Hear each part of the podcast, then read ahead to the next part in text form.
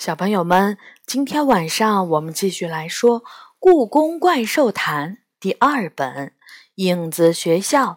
这本书是由常怡写的，浙江出版联合集团、浙江文艺出版社出版。第十五章：飘荡在故宫的鬼魂。故宫见鬼了。摘自《故宫怪兽谈》，七月三十日，加急加急号。杨永乐和元宝坚持送我回妈妈的办公室。当我们走到门口的时候，发现一个小妖精正在往门锁的锁眼里塞东西。他也就两岁小孩那么高，绿色的身体上到处是斑点。喂！你在干什么？我压低声音说，生怕吵醒屋子里的妈妈。小妖精满脸坏笑，噗的一声消失了，好像是树胶。元宝对着锁眼儿看了半天，这东西太粘了，没法弄出来。看来要让你妈妈换锁了。我蹲在旁边，累得连气都生不起来。折腾了一整夜，我只想倒在床上睡上一大觉，谁也不要来叫醒我。可是，连这个小小的愿望也没能达成。没过多久，我妈妈就把我从床上拎了起来，说：“昨天晚上你和杨永乐他们搞了什么恶作剧？”妈妈拽着我的耳朵，脸气得通红。我挣扎着。可是越挣扎耳朵越疼，我们什么都没干，真的不可能。妈妈手上的力气更大了，我开始哎呦呦的叫起来。这个周末只有你们三个孩子留在故宫，她说。结果今天所有办公室的锁眼儿全都被堵住了，不是你吗？还能是谁？锁眼儿。吃一惊，那个该死的妖精居然把所有办公室的锁眼儿都堵住了！真的，真的不是我们干的！哎呦呦，您轻点儿！我惨叫着：“不是你们，那是谁？还能是妖精干的？”妈妈一点儿都不信我的话，真的是妖精干的。我心里想，却不敢说出口。就算说出来，谁会相信呢？故宫昨夜被妖精闹翻天，根据我的经验，没有一个成年人会相信这种故事。于是我只好说：“我不知道谁干的。”妈妈终于放过了我的耳朵，它足足比另外一只大了一圈儿。还愣着干嘛？他没好气地甩给我几张一百元的钞票，快去买锁！我换好衣服，打着哈欠走出了屋子，心里暗暗把那个堵锁眼儿的妖精骂了一千遍。今天是星期一，故宫的休馆日，没有游客的故宫却乱成了一团。所有的工作人员都围在办公室门口，等着开锁公司的人把门锁打开。我一路低着头走过去，真心希望自己能够隐身。不用想也知道，大家一定都认为是我杨永乐、元宝干了坏事儿。就在这时，头顶传来一个声音：“喂。”你在低头找什么？我身体一颤，小心翼翼地抬起头，一个人坐在电线杆上，正冲着我打招呼。你怎么上去的？我问。哈，你能看到我对吧？我就知道你能看到我。他高兴地说。什么意思？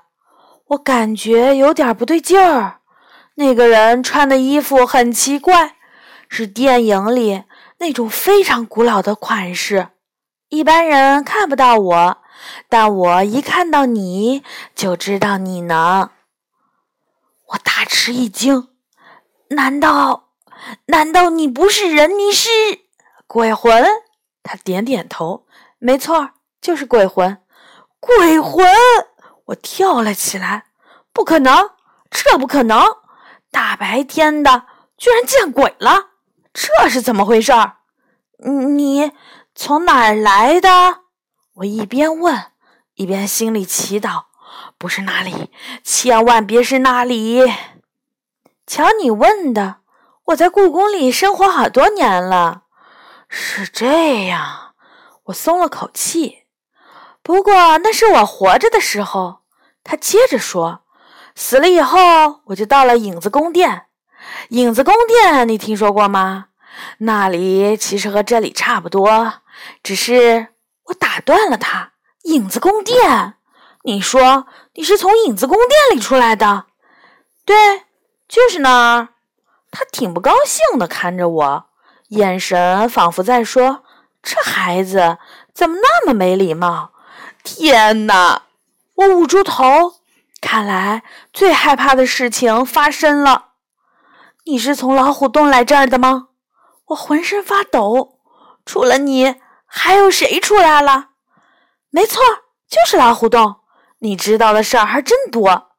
他有点佩服的看着我，我不是最早出来的，好多鬼魂都出来了，还有妖精。不过现在是白天，妖精们都躲起来了。我慢慢蹲下来，脑子里乱成一团。你累了，也上来坐坐吗？他问。这里还有点地方。不了，我拒绝了鬼魂热情的邀请。你刚才说一般人都看不到你们，对吧？我问。当然，他得意的回答：“这就是做鬼魂的好处。”那就好，我心里想，至少在怪兽们把他们轰回影子宫殿前，不至于吓到人。你打算什么时候回去？我问他。回哪儿？影子宫殿。哦，那里呀，他摇着头说：“我不打算回去，坐在这里挺好的。坐在电灯杆上有什么好玩的？我真不明白。我要在这里等他。以前他特别喜欢在这玩儿。他说他是谁？我的狗，一只西施犬，它叫吉祥。我死的时候，它才四岁大。”你在等一只狗？我上下打量着它，从衣服看，它至少死了要有一百多年。我想它应该早死了。你死了那么多年，而狗顶多也就能活二十岁。你应该去影子宫殿去找它，但它完全不相信我的话。谁知道呢？人都有活过百岁的，没准儿我的吉祥也能。我要在这里等他。你不知道，它是一条多壮实的狗，一看就知道它准能长命。我像看一个神经病一样看着他，心里想：幸亏故宫里没有西施犬，否则它要看见了，不知道会干出什么事情。你打算在这里等多久？我问。反正要等上一阵子。他笑着说。那好吧，我说。我要先走了，咱们回头见。再见。他和气的冲我摆了摆手。我继续往前走，却没有朝大门的方向走，顾不上买锁了。有更重要的事情等着我。到底有多少鬼魂进入了故宫？躲在哪里？有没有闯祸？这些我都需要在最短的时间内弄清楚。路过冰窖的时候，我忽然感到一阵阴冷的凉风吹来，于是转身走了进去。这里新开了一个不小的书店，还配备了漂亮的咖啡厅和餐厅。小雨，你怎么来了？故宫书店的徐阿姨招呼我，她顶着一头又短又卷的头发，上面的小卷儿随着动作颤动。今天不上补习班吗？嗯，今天休息。我撒了个谎。虽然今天故宫没有开放，但是书店里还有不少人。鬼魂们悠闲地翻着书，有的站在书架前，有的坐在地上，还有的倒立在房顶上。书架的最后一排，我发现了一个熟悉的身影，他正入迷地捧着一本书。千岁爷爷，千岁爷爷吃惊的抬起头，小雨。您怎么也出来啦？千岁爷爷不好意思地说：“我……呃，我其实就想看点书，影子宫殿的书就那么几本，没意思透了。”我看看他手里的书，是一本现代历史学家写的清朝历史。您还用得着看这种书？挺有意思的。他略带点儿骄傲地靠近我说：“我刚刚学会了简体字。可是您知道吗？影子皇家学校的那些学生，昨天晚上没等我告完状，千岁爷爷摆了摆手。那群小东西，你不用担心，等我看完书，就把他们一个一个抓回去。真的？嗯嗯。”他急切地低下头看书，不再理我了。我也告别徐阿姨，离开了冰窖。我拿出手机看了看时间，如果现在再不去买锁的话，就没办法在午饭前赶回来了。没办法，我只好一路向北，往午门的方向跑去。跑过午门和广场。正好路过端门城楼的数字馆，一阵阴冷的风从数字馆里吹出来，让我觉得有点不对劲儿。我扭头跑了进去，刚刚开放的数字馆里正在播放《紫禁城天子的宫殿》。进去后，我用了一分钟时间来适应里面昏暗的光线。然后睁大眼睛朝四周扫了一圈。今天是星期一，又是白天，按理说不会有什么人来这里参观。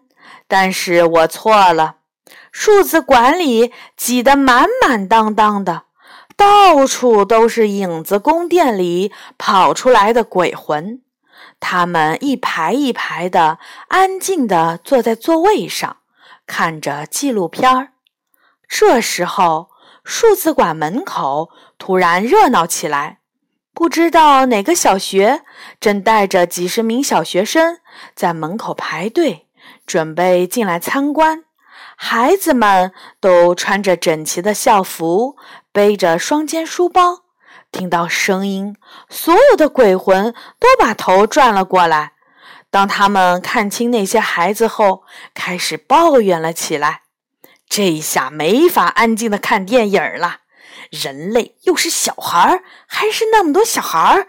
天哪，他们会一直吵吵闹闹的。哪个时代的孩子都一样。他们还会吃东西、喝水，吵着去厕所，向你丢纸团儿。孩子们排着队走了进来，数字馆里更热闹了。天哪！他们踩到我了！走吧，走吧，还是离开吧。最好能找个安静的地方，尤其不能有孩子。鬼魂们抱怨着离开了数字馆，朝午门的方向飘去。我松了一口气。好了，现在必须去买锁了。我警告自己，再瞎跑的话，就不是挨骂那么简单了。等我抱着一大盒子铁锁回到故宫时，已经是午饭时间。刚走进办公区没多久，就碰到了妈妈的同事郑阿姨。她一看到我就神秘兮兮地把我拉到一边：“今天不要去喂野猫了。”他低声说：“为什么？”故宫里的野猫今天不知道怎么了，都疯了。它的眼睛睁得老大，到处乱跑，谁碰挠谁。不知道是不是得了什么传染病？什么传染病？我紧张地问，担心野猫们的同时，也是在担心郑阿姨。就在他身后，一个鬼魂正在做鬼脸。我也不知道，不过大家都猜是狂犬病。猫也能得狂犬病？那个鬼魂看没人理他，就无趣的离开了。我稍稍放下心来，难道是疯猫病？郑阿姨不太确定地说：“反正今天最好离野猫们远点儿。保安部的人已经带了几只猫去动物医院检查，等消息吧。”我点了点头，告别了郑阿姨，我继续往妈妈办公室的方向走。快到的时候，碰到了元宝。他的脸色不太好，看样子像是受到了惊吓。就你一个人，杨永乐呢？我问。在挨揍，他回答。被他舅舅？没错儿他怀疑是我们把所有的锁眼儿都给堵住了。元宝生气地说。我妈妈也这么想。我叹了口气，没办法。我们又不能说实话，只能当替罪羊。